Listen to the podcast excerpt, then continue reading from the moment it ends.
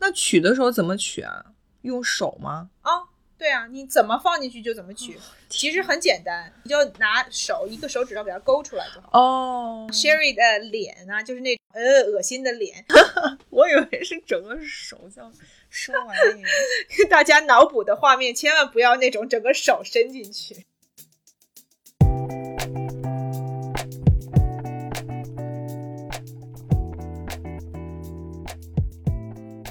作为一个新时代女性，不管你事业多成功，或者生活多幸福，是不是无意间也会冒出“我够好吗”这个疑问？欢迎来到我们的 Podcast Good Enough，你很好，新手女的幸福指南。希望我们一对太平洋两岸的闺蜜之间诚实亲密的闲聊，能给各位听众带来一点快乐或者一点启发。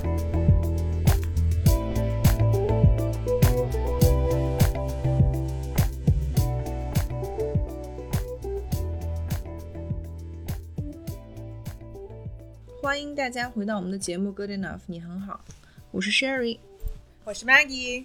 今天我们要回到干货主题了，没错，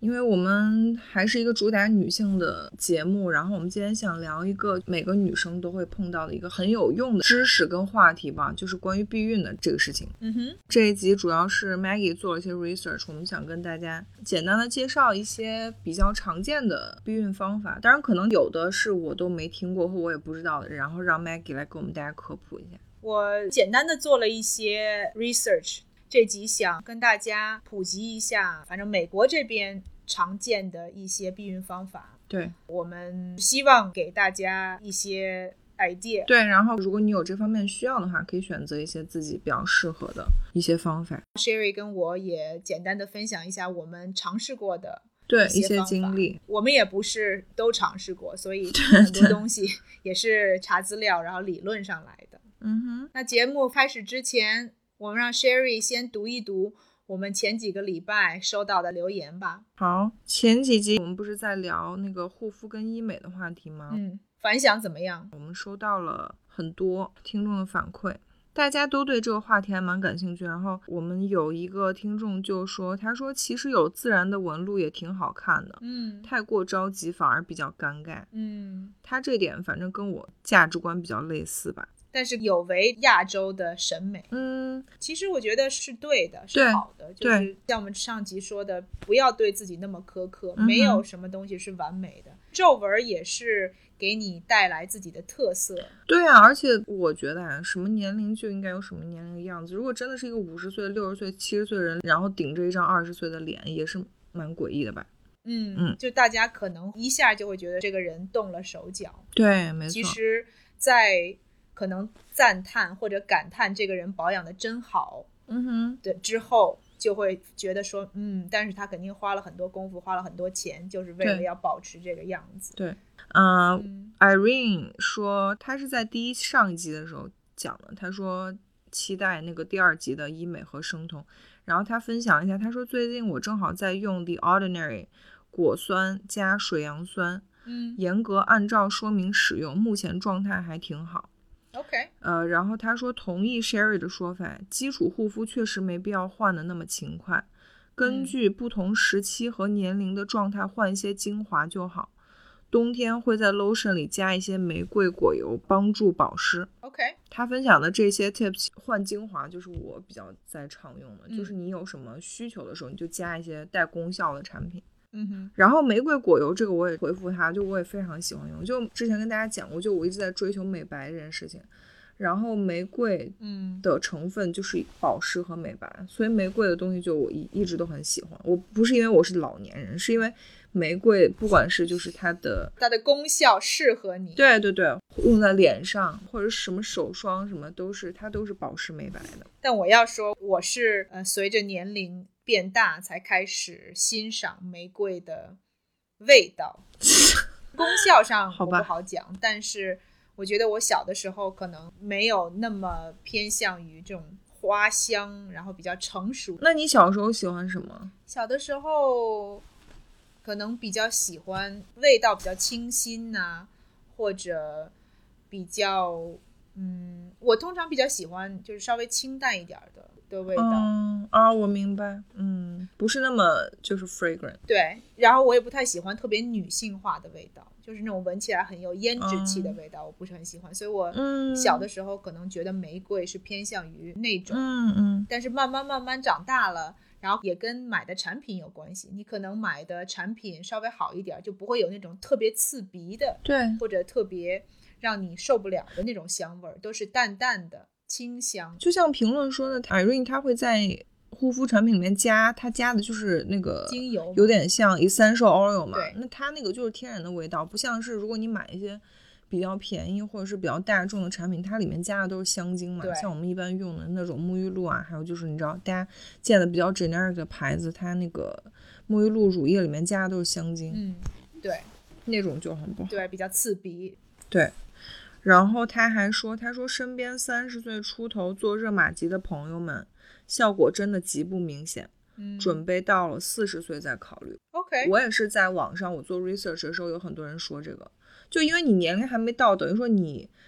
皱纹啊或者什么垂的其实没有那么明显，所以你去刺激它，它改变不会很大。就像你从比如说你从八十分你提到九十分，其实差别不是很大。但我有个好朋友，他说他妈妈最近刚做热玛吉，他说效果特别特别特别明显，就因为他年纪比较大，所以他一下提拉的那个效果就会比较对啊，我们上期也说过，像 Sherry 说她要去尝试，我们就都跟她说不要去，不要去，因为你脸还没到那个份儿上，就是你能提升的空间嗯不多，你能看到的效果肯定也不会那么大。对。但是等到年龄在那儿了，有需要了、嗯哼去做这个维护和保养，或者到那个时候甚至是改善，嗯，就更看得出来效果。对啊现在如果是年轻的时候去做的话，嗯哼顶多就是保养和维持。就没有必要上那么猛的药。比如说你年轻时候要做，也没必要上。就热玛吉等于是最已经是最顶级的对抗衰老的对那个要不然你 procedure。现在做了这个，嗯等到以后年纪大了，想要再去找更有效果，只能拉皮儿了。对，就只能要动刀，就是做一些可能更激进的一些 procedure。然后因为我们跟宝儿聊的时候，不是聊了很多吃的吗？ 嗯然后 Irene 就说给我听的饿了哦，她听到你们说老干妈嗯，豆腐乳的事情，她有一个 suggestion，她说老干妈腌鱼或者鸡翅烤一下也特别好吃，哦，感觉是一个 OK，黑暗料理。不错，我可以试一试。对，你下次可以试一下。应该这个味道的匹配度，我觉得在我脑海里想一下应该可以，所以我决定嗯去尝试一下，然后我给他对回复一下。对对，让 Maggie 去试一下。好的，他说最近天气太冷了，食欲超级旺盛，控制不住。嗯，我就跟他说没办法，这该贴冬膘，因为北京最近真的太冷，太冷了，对啊，零下。真的，嗯一冷了就多出来的热量需要从食物里面摄取，对，所以想吃东西很正常。嗯，而且我觉得秋冬大家也不必要太体重焦虑吧。其实从小到大，就是如果你是正常的按照自跟着自己食欲走的话，本来人秋冬会稍微圆润一些，对，然后到春夏你慢慢自然的会瘦一些，所以我觉得没有必要太过于纠结这个事情。是，而且 Sherry 之前也说了，嗯如果秋冬真的觉得冻的没有那么多，然后吃的有很多，那你就把它当做一个增重对增肌的一个 cycle，对你就去增肌健身房举举铁什么的。维持一下。然后另外一位听众朋友，他对那个生酮，他好像做了一个 comment，、嗯哼他说忘了在哪儿看到说，很多人日常摄入的脂肪就足够生酮了，不需要额外补充油脂，嗯只要调整饮食结构就可以了。嗯哼，这点反正 I'm not an expert，所以他说有可能，可能就是有一些观点是这样的，但就像我们说的，其实生酮饮食本身它没有在科学或者是医学界有足够多的 research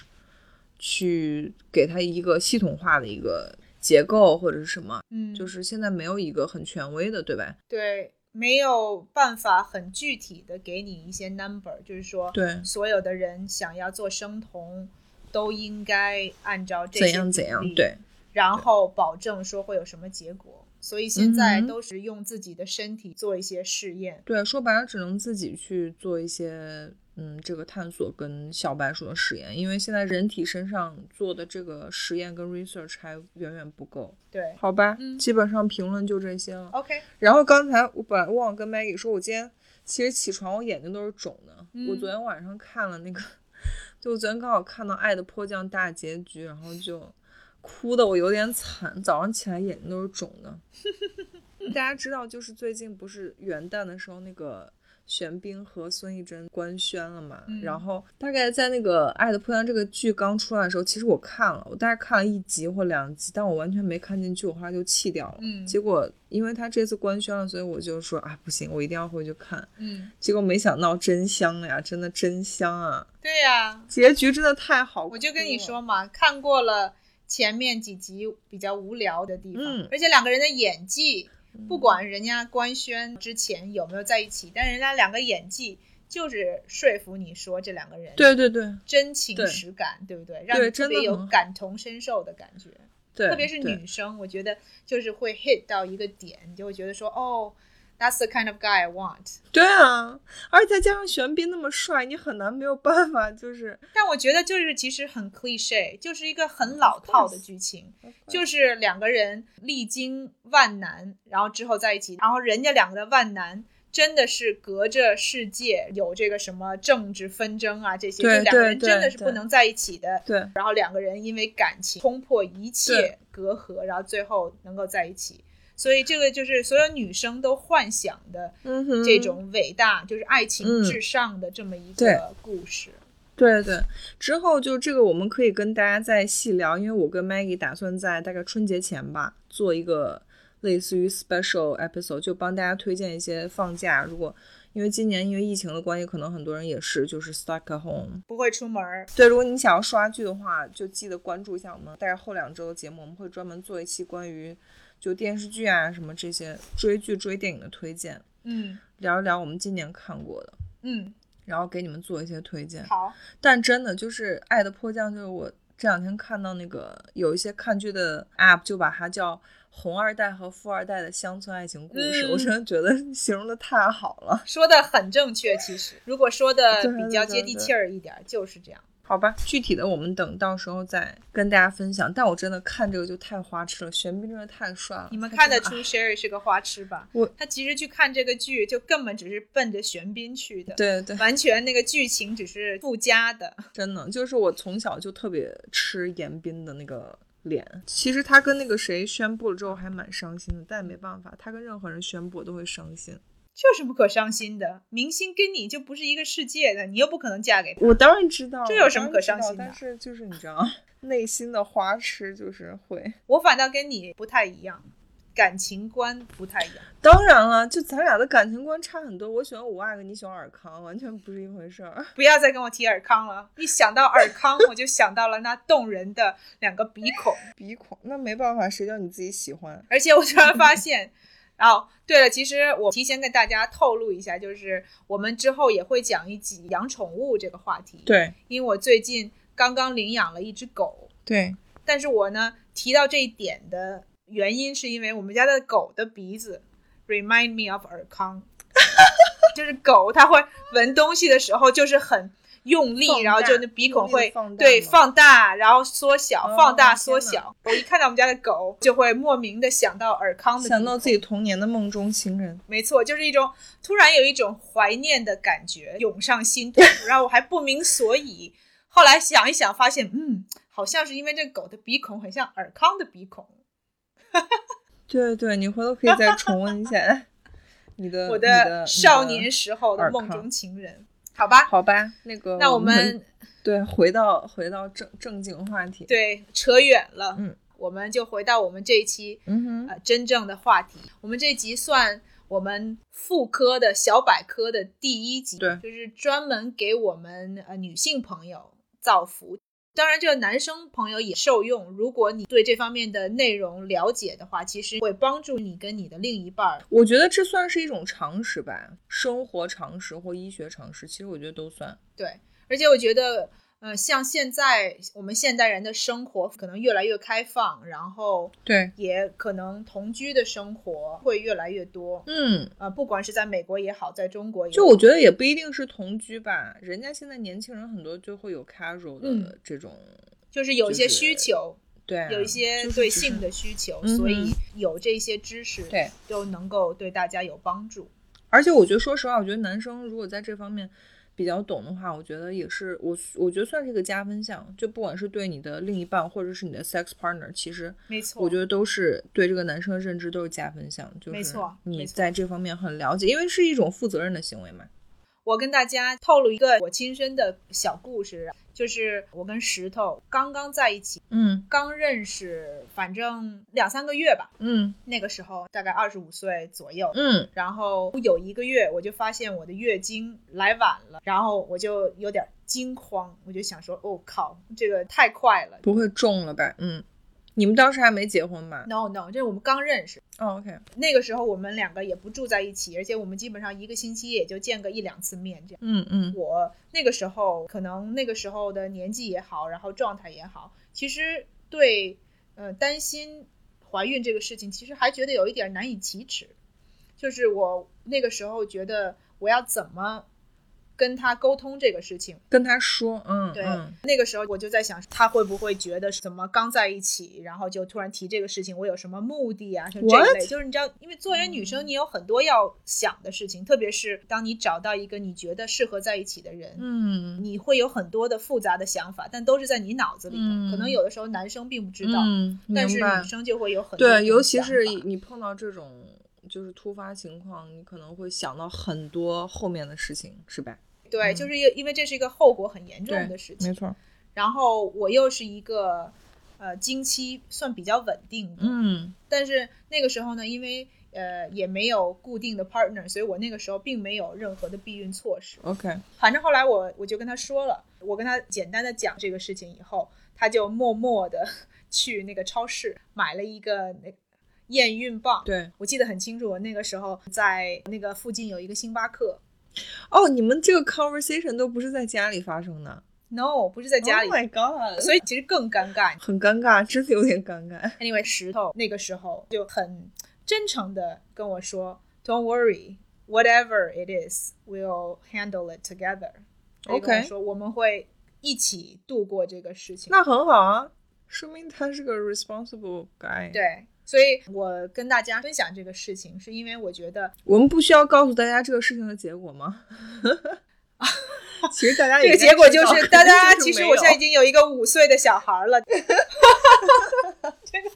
反转的结果， Secret 当然这个结果就不用我说嘛，就是虚惊一场。嗯 Anyway，就是只是一个避孕没做的 一个小插曲，好吧？那我就进入今天我们的正题，就是一些避孕的方法。然后今天主要就是我要感谢一下 Maggie，因为这个话题虽然我之前也 suggest 过，但是说实话，Maggie 在这方面比我，她是个 nutritionist，但她不是个什么你知道医生或什么，但是她在这方面的 knowledge 比我要多很多。我是那种什么都不懂，说实话，就我可能只用过最常见的大家知道那种，我有一些 story，但是她说了很多这些，我就 completely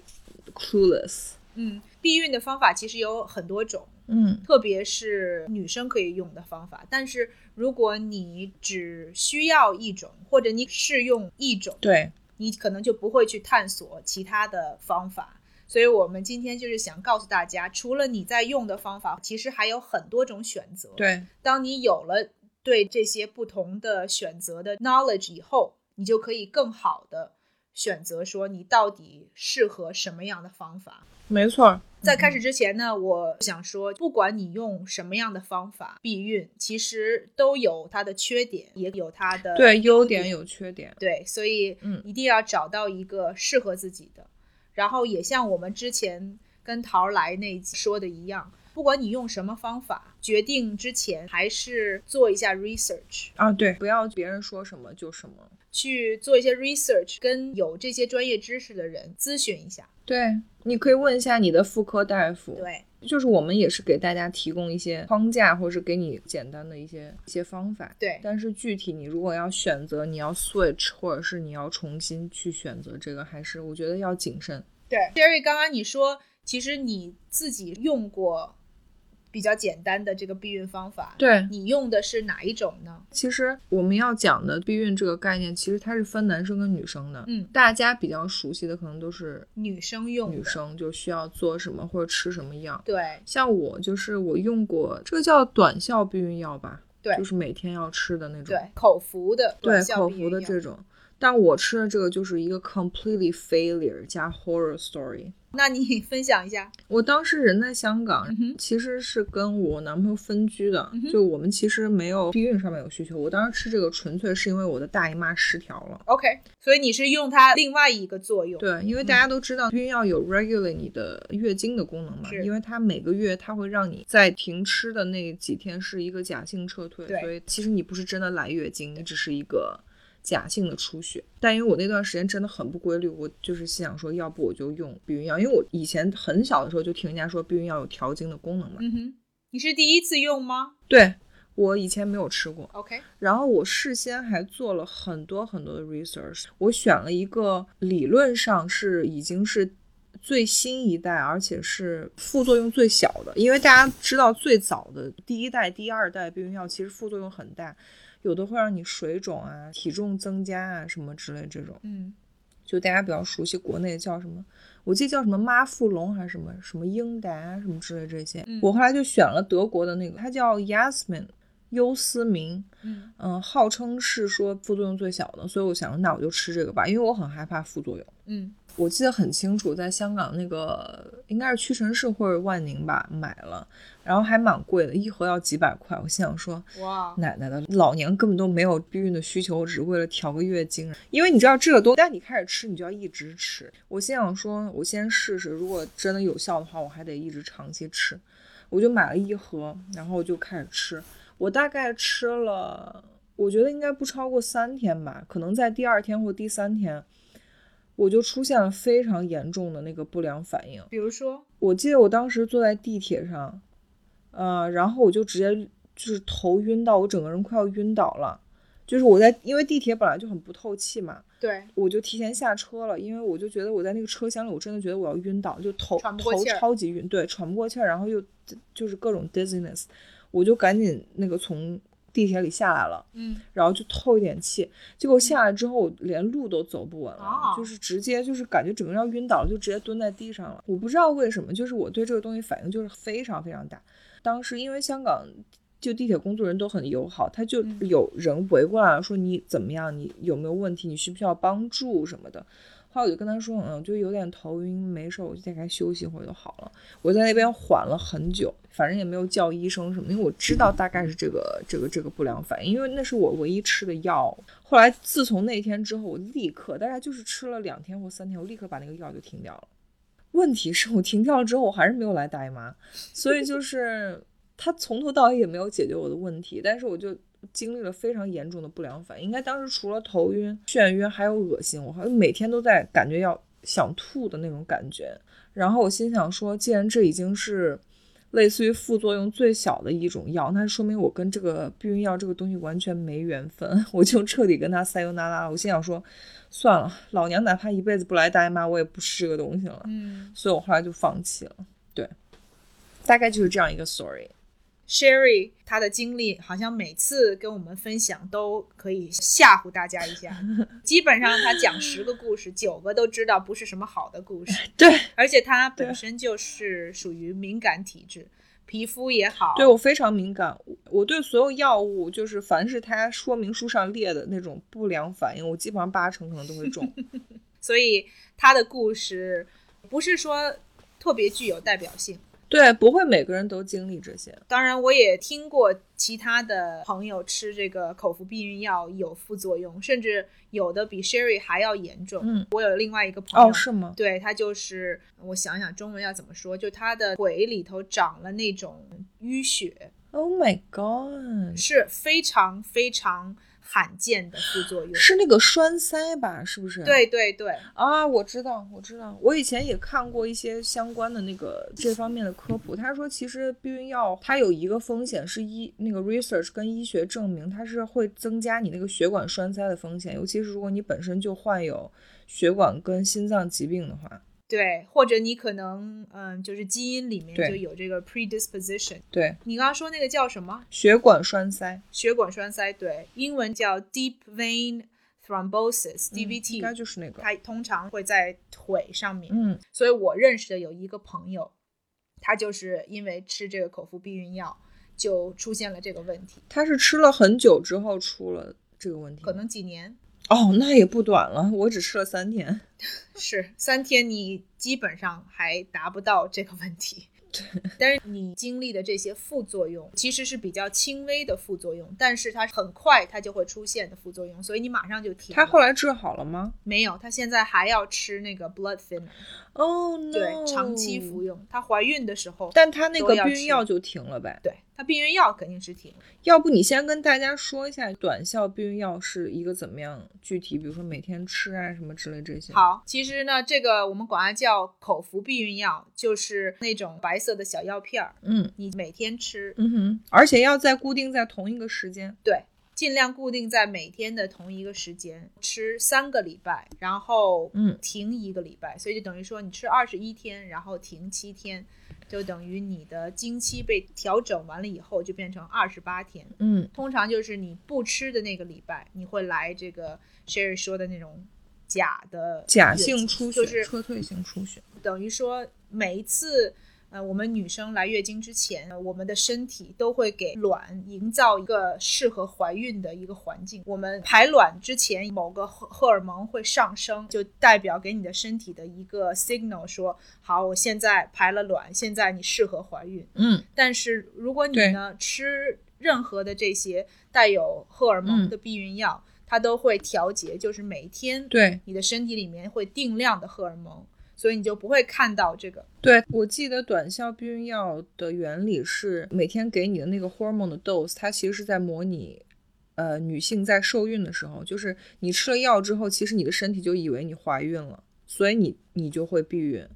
所以就是在你每个月吃药的那二十一天或二十八天，其实你身体的那个呃激素水平是处在一个怀孕状态的水平。哦，那我不知道，我很确定，反正我不知道 Sherry 说的怀孕这一点，在我上课的时候学的是，如果你的身体没有一个 spike，如果你每天的 hormone 是同样的剂量。啊、是一个 consistent，它就不会排卵，是不是？对，然后你的身体就不会给你营造这么一个嗯适合怀孕的环境。 ，OK，反正这个是我知道的，但是 Sherry 也有可能说嗯的是对的，我就没有我自己的 research。这是我看到的资料。嗯，口服避孕药它的有效性还挺高的，如果你按照你该吃的量，然后每天吃，然后每天差不多时间吃的话，其实它最高能达到百分之九十九的这个避孕率，所以其实算是一个有效率很高的一个方法，这个是它的好处。嗯，对，不好的地方就是你要每天吃。很麻烦。我们所有尝试过口服避孕药的人，肯定都有忘记吃药的时对候，对不对？即使是你把这个吃药标准化，对你对即使天都同时吃，你还是会有一些意外发生。然后通常通常忘了的话，别说你昨天忘了，大部分人就会说啊，那我今天就吃两片儿吧。嗯，对啊但是你这样做的同时，你的那个有效性也就会大幅度的降低。有点事后补救的意思。对对对，所以呢，嗯它就是麻烦，你每天都要记着这个事儿。而且大家要注意一下哦，就是我们说的这种，你吃的口服避孕药，不管是它是是用紧急用的，还是就是你每天都在吃，它不预防 STD 的。对，我们讲的这些都是避免你怀孕，但是它不会防止你得性病。对你得性病应该唯一的方法就是 condom，right？对，预防性病最有效的方法就是安全套，就是戴保险套。对，因为只有保险套，它才有一个 physical 的嗯，一个保护膜。，对，没错。然后还有一个注意事项是，也是我以前做 research 查到的，就是如果你有抽烟的习惯的话，尽量不要吃口服避孕药，或者你要问你的医生。哦、抽烟和口服避孕药叠加会有风险的。 o k 然后我就想跟大家说，其实我没有遇到像 Sherry 或者我的朋友那么可怕的一些后遗症。对我来讲，不好的地方就是稍微长胖了一点。嗯，其实任何的带荷尔蒙的避孕药都有可能体重有浮动，但是大部分都是往上浮，不会往下浮，基本上。对对。 所以就有的人就说什么吃这些，有的人会皮肤变好啊什么的，其实它都是一套的嘛，因为它是人工的对你体内注入一些荷尔蒙，所以这些都是有可能发生的。没错。然后另外一点，最大的让我停止用这个口服避孕药的原因是，它让我变得有一点儿抑郁。哦，是吗？对，你它很的确定荷尔是因蒙为这个药吗？基本上吧，因为我吃了这个药也吃了起码小两年吧。嗯所以 OK 也不是说就是用一下然后就停了，也是尝试了有一阵子，然后就觉得嗯也不是说随时都抑郁，只不过说有的就是一个月可能有几天，或者每几个月有几天会心情特别的低落就是 mood swing 嘛，是不是？ ，mood swing，然后 feel depressed，就是没有做任何事情的兴趣。但如果你不吃避孕药的话，像我就没有在吃这个，但我来大姨妈之前就会 PMS，就是那是天然的，所以不吃药的时候没有明显的有感觉到这个心情的变化，然后我开始吃了以后，嗯我就有察觉， OK 嗯一个是开始有这个现象，然后另外一个就是那种感觉，就好像不管你做什么事情都高兴不起来，就是有种特别低落的感觉，嗯不像平常只是说不开心呐、或者觉得没精神对这样子，明白所以我就换了另外一种。 OK 我换的另外一种呢，就是我们要讲的第二种这个避孕方法——阴道环。这个你听说过吗，Sherry？我好像听说过，是不是妈妈辈有的会用的那种吗？就是类似于上个环儿那种。你说的是另外一种。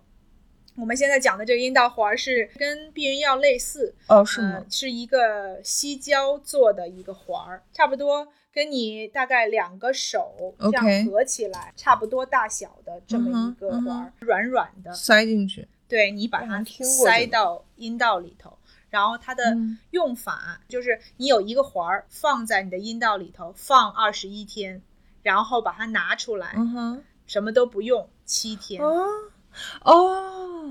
它里面是有药的，是不是？一样是是荷尔蒙，哦，OK，对。它只等于只是摄入方式不一样。没错，我基本上从口服避孕药之后就在用这个阴道环，对我来讲，嗯算是一个不错的方法，因为它不需要你每天都做，嗯，每个月换就是了。但因为嗯它的原理然后跟它口服避孕药比较像，所以就是说类似的，比如说不良反应或者是风险，其实也是类似，是不是？就跟我们刚才提到那些。它跟那口服避孕药区别就是它的荷尔蒙种类不一样。啊，OK，OK、当然，任何带荷尔蒙的避孕药的不好的地方都类似。 o k o k 这个东西贵不贵啊？呃，美国这边不贵，有点像月抛，是不是？对，它就是月抛的一种嗯嗯避孕方式。然后这个东西有效率大概在百分之九十左右。嗯，它塞进去会有什么感觉吗？其实没有，因为其实我哦们，OK 女生的下面承载力，或者就是说 stretchy 也对，这个环是有点像皮筋儿一样的东西，就只不过是个吸胶做的，所以你把它中间儿给它拧一下，然后塞进去。明白。毕竟子宫可以长娃的。对呀、所以不要低估了你的那个嗯子宫的这个接受力，呃你只要放进去，然后不让它掉出来，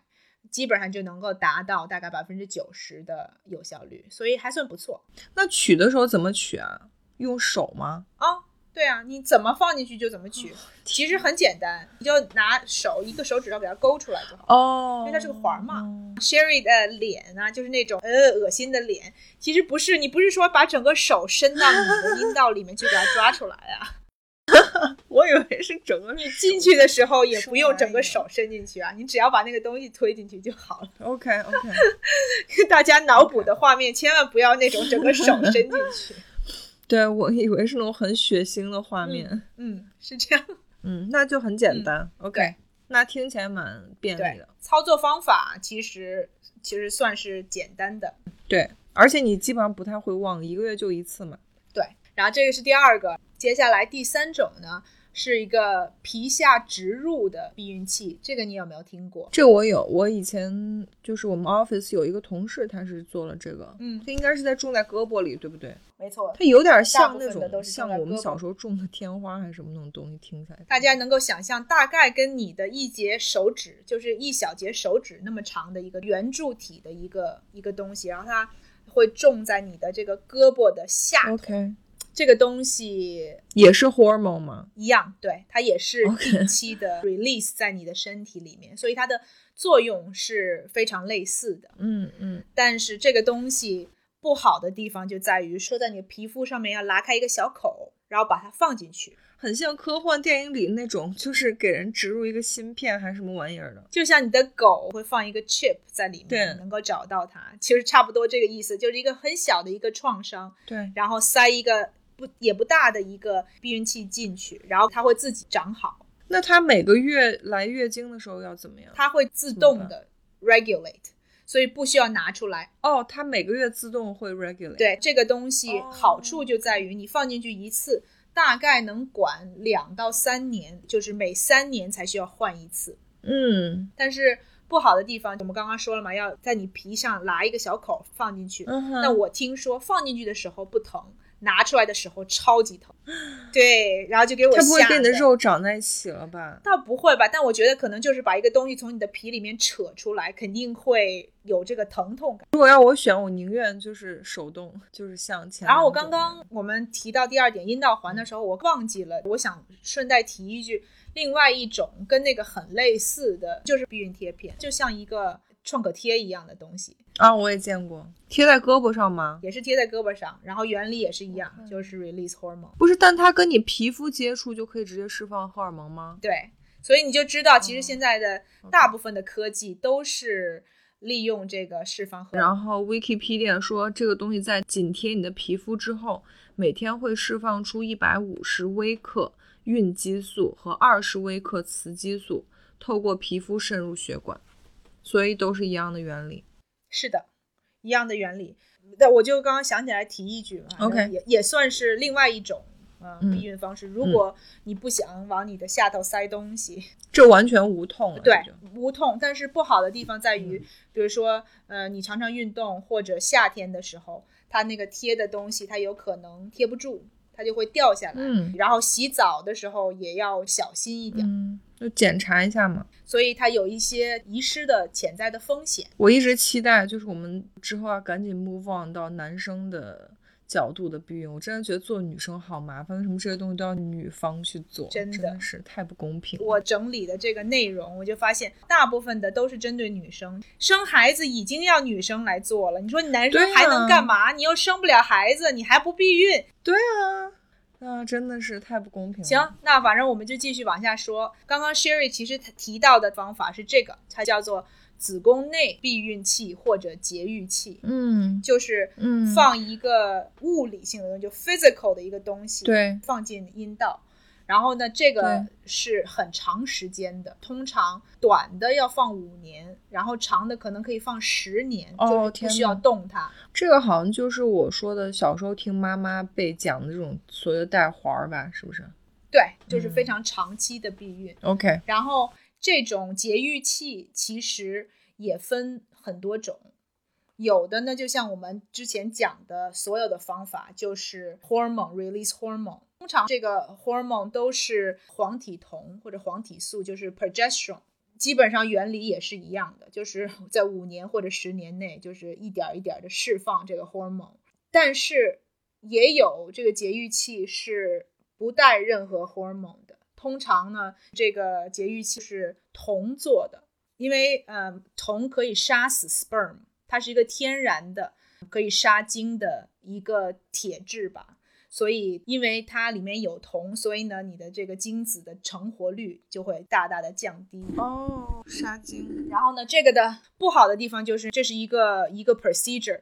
手术是啊一个像手术哦类的东西，就是你要去医生那个地方，他帮你放，然后一放呢就要放少则五年，长哦，则十年，就是他是一个对避孕有长期计划的人更适合。一般好像都是妈妈辈，类似于生了小孩之后，就是短期内或者是很多年内不打算再生的。对，然后又不想那么麻烦，对，每天或者每个月想这个事情。嗯然后另外一个好的地方就是，如果你是一个对不想要任何附加的荷尔蒙对你的身体有影响的人，你可以选择那种没有激素、没有铜荷的尔蒙那个，嗯，，对，这种有有效率也是很高的，非常高。就这个是铜杀精的这个，任何的这种节育器基本上都能够达到差不多百分之九十九。哦，那真的很高。一个是因为你要去医生那边，所以基本上错误的放进去不会发生。嗯，风险这个很风险小很小，对然后另外一个就是本身作用效率就很高，对所以呢，这个两个，OK，嗯结合起来、b a s i c a l l y 是最有效的一种避孕的方法。下面我们要讲的这个其实是 Sherry 刚刚很好奇的一个方法， 我觉得这个听起来不错哎，我之后可以考虑试一下。因为这个东西，他说那个 Maggie 写的中文名叫杀精剂，杀精剂，对，叫我 spermicide，就很喜欢这个名 字。要把所有的精子都给它咔咔咔咔咔。对我最开始还以为是个什么喷雾，但其实呢，它就是一个有点像，嗯，中国可能女生用的不太多，就是那种卫生棉条 tampon 用嗯多现反正挺多的，是吗？但是肯定没有 pad 那么人那么多，但是现在很多人在用了。对，大家都有尝试，就是 tampon 就是塞进去，这样它其实更保险。对对，那个很舒就是很改变人生。我自从从 pad switch 到 tampon 之后是吗？？你喜欢用 tampon 啊？啊，我可能还是比较嗯传统。小时候大家都不懂，就都用 pad，就没有人告诉你有 tampon 这个 option。对，是这样。嗯我是来了美国以后才嗯、呃 discover 了有 tampon 这么一个选择。对，我们到时候可以再单独跟大家聊，就是关于就是月经的这个 topic。如果大家有兴趣的话，对我们聊月经的这个话题的时候，我们可以再 go into details 讲一些细节嗯的东西。但 anyway，这个杀精剂呢，它是一个凝胶式的东西，然后你呢就嗯一个 gel，对，然后你把它放到呃一个像 tampon applicator，然后你把它塞进塞到去阴道里嗯头，然后呢它的嗯作用呢、就是 杀精。哦，但它怎么杀精呢？这个凝剂它也是制造一个不适合于精子生存的一个环境。哦，这要提前放进去吗？比如说，类似于要提前很久吗？还是说像 condom 一样，我立刻倒不用提前很久，通常是只要在你开始发生性行为？，对开始之前，大概十五分钟、二十分钟以前你就放进去就可以了，嗯 OK 不需要那么长远的计划，嗯但是嗯还是要稍微提前一下。对，但它的风险就是，比如说你要是忘了，你比如说你这个激情来了。对，你不可能说啊，你 hold on，你让你稍稍等一下啊，给我五分钟，然后你等去把这些15分东西都打开，然后弄泡个茶。这样就激情就没了，就软了，所以而且它的 effectiveness，我看你写只有百分之七十到对八十，但是大部分是因为操作方法不正确，比如说哦对剂量掉用出多来少了，什么的。或者你比如说塞进去，你是呃有没有塞到里头，就是这些。如果操作方法上面出了问题，它就会影响你的有效率。明白，等于如果是 properly applied，理论上是没有问题的。差不多百分之八十，百分之八十，其实你听上去对我们来讲，觉得哦，百分之八十算挺高的吧。但是百分之八十的意思就是说，有十个人用这个，有两个人会怀孕，对啊，就说明你有百分之二十的几率会中。所以通常建嗯议是说，你用这个以后再加上安全套，你才能够保证万无一失的意思。拜托，我都已经要在就是发生性行为之前，已经要等个十五二十分钟，本来就已经很影响这个体验了，然后还要再戴 套。Oh my 没 god 错，从男生的角角度就想说，哎，算了吧，算了对吧。，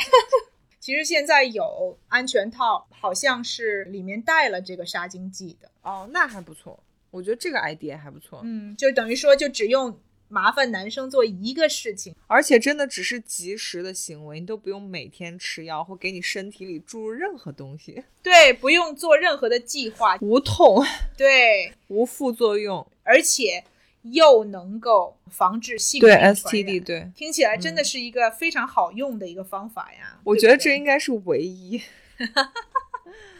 当然，我们还有另外几种这个男生可以做的避孕方式。我把最后一条女生的避孕的一个方法跟大家讲完。，对，最后这一个就是紧急避孕药，玉婷，国内就是玉婷，大家广告的那个。大家都耳熟能详的牌子嘛。我们刚刚说了半天，要提前思考做计划呀，这个是专门给激情来了以后什么都没想的人事后对，就是发生了性行为以后，这个紧急避孕药就是帮你补救的唯一的方法。对当然，好处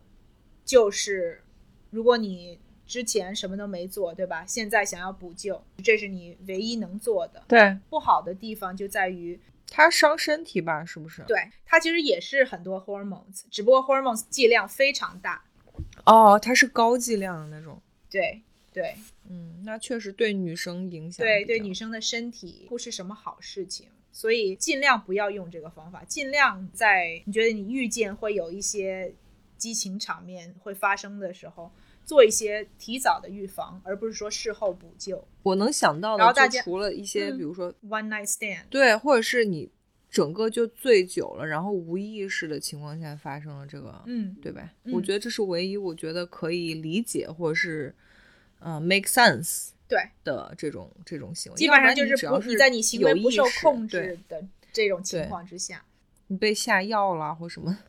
就看电视剧、看小说看多了，就会有这个脑补的画面。对，当然也也有可能，嗯呃，我听我的朋友就是说，可能两个人，特别是年轻的时候，觉得一次不会发生什么，哦对，还有的人会算什么安全期什么之类对的，或者算安其实全那些期都不对，嗯，然后事后大家冷静下来，又就觉得后悔以防万一嘛，就万一出了什么事儿，后果也承担不了，所以就是事后补救。当你不是被激情冲昏头脑的时候，对，就你可理能智就就会回来了，稍微多想一。最后跟大家说，如果你要用这个紧急避孕药，嗯最好最有效的方法是在十二个小时以内，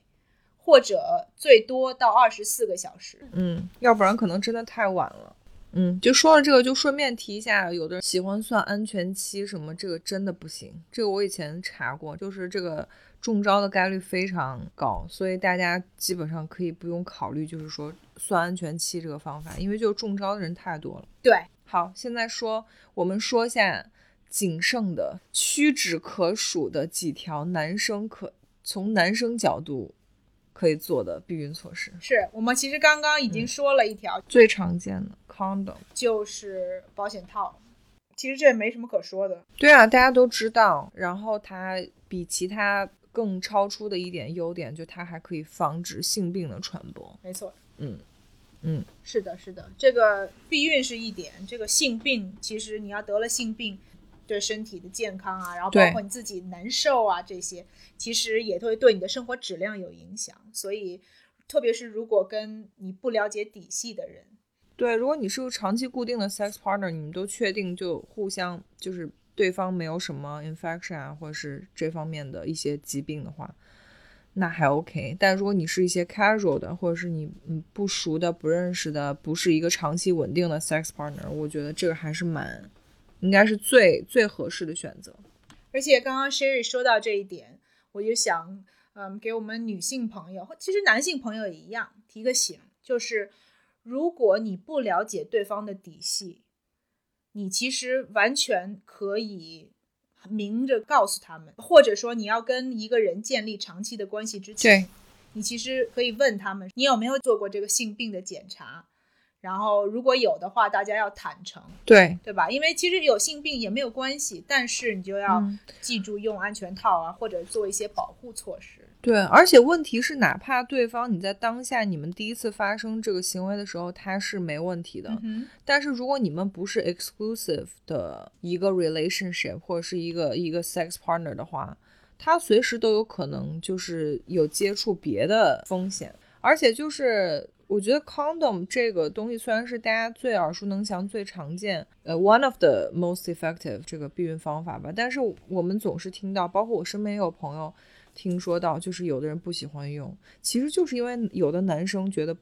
不舒服，或者是这个影响他的 experience。虽然我 personally 我我没有经历过这样的事情，但是我确实有身边的朋友说他们的 partner 就是不喜欢这个，但我觉得这个真的，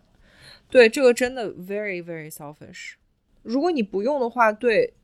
对女性的这个女影生响是一个很对大啊的伤没错害，啊那你到底是要对嗯有可能会造成伤害。所以我觉得女生，我们的女性听众在有时候听到这样的说辞之后，我觉得你也应该就是 stand up for yourself，对，right，就是如果一个嗯男生尊重你，然后他为你考虑的话，他绝对不会说因为他戴安全套不舒服就不戴。对，没错，如果他跟你说哦我不戴，是因为我不舒服，或者有任何的理由，或者他有可能跟你说哦你难道不相信我吗？你不知道我为人吗？就这些屁话都不应该让你被说服。但是说真的，女性朋友们，如果他真的 care for you，他真心为你着想，他即使不愿意，他也会嗯实施这些安全措施。对。我觉得哪怕就是哪怕不是你的另一半，不是你的 significant other，哪怕只是你的 sex partner，对，但只要你们就是只要对方是一个 responsible 的一一个人，他都这都是他应该做到的。我同意，我同意。如果他不愿意的话，你就换个人。好，那反正我们就说另外两种男生能够做的吧，其实 也挺简单。我觉得第二种都不算，是不算，不能算是真正的所谓的避孕措施或者方法，因为我们要讲的第二种就是体外射精，对，就是 pull out。就是那个男生嗯要来之前，然后说我不射在你的身体里头，但我听说这个好像也挺容易中的，因为男生其实在射精之前会有 pre com，那个里面也含有精子，所以还是有可能怀孕的，特别是年轻的时候，就是你越年轻你就越 fertile。你的精子的活力就比较强。女生也是，女生的卵巢也更适合怀孕嘛。我记得我从小第一次听到这个概念，我就觉得这是什么狗屁，哇，Sherry，我真的是对你刮目相看哎，真的我吗？没有想到今天的我们的 conversation 让我觉得你居然从小是一个脑回路这么清晰明了的，什么意思？啊这么一个我是一人物个三观很正的人，好吗？跟三观没关系，这是智商的你问说，题。你说是我智商高吗？在你的描述之下，我居然发现原来你从小就是一个思路清晰，然后很有逻辑的这么一个人。那肯定啊，我是一个很聪明的人，就是本能就告诉我这东西听起来就很鬼扯。是，而且听起来就很像是男生用来骗女生的。 对啊，把女生现在，因为你在没有做任何 protection 的情况下，你只是凭她一句话，我觉得这个可能是在我们所有今天提到的所谓的避孕方法里面，就最我们最不建议的一个，就是就直接排除好了。所以大家在聪明的 Sherry 的建议之下，不要做。我们只是告诉大家，有一些男生会有这样一套说辞，对，然后告诉大家这不是一个保险的避孕方法，对所以大家不要用，我们是警告大家。嗯，然后最后一个呢，要讲的就是输精管切除术 （vasectomy），这个我也听过。就是一个非常彻底的方法。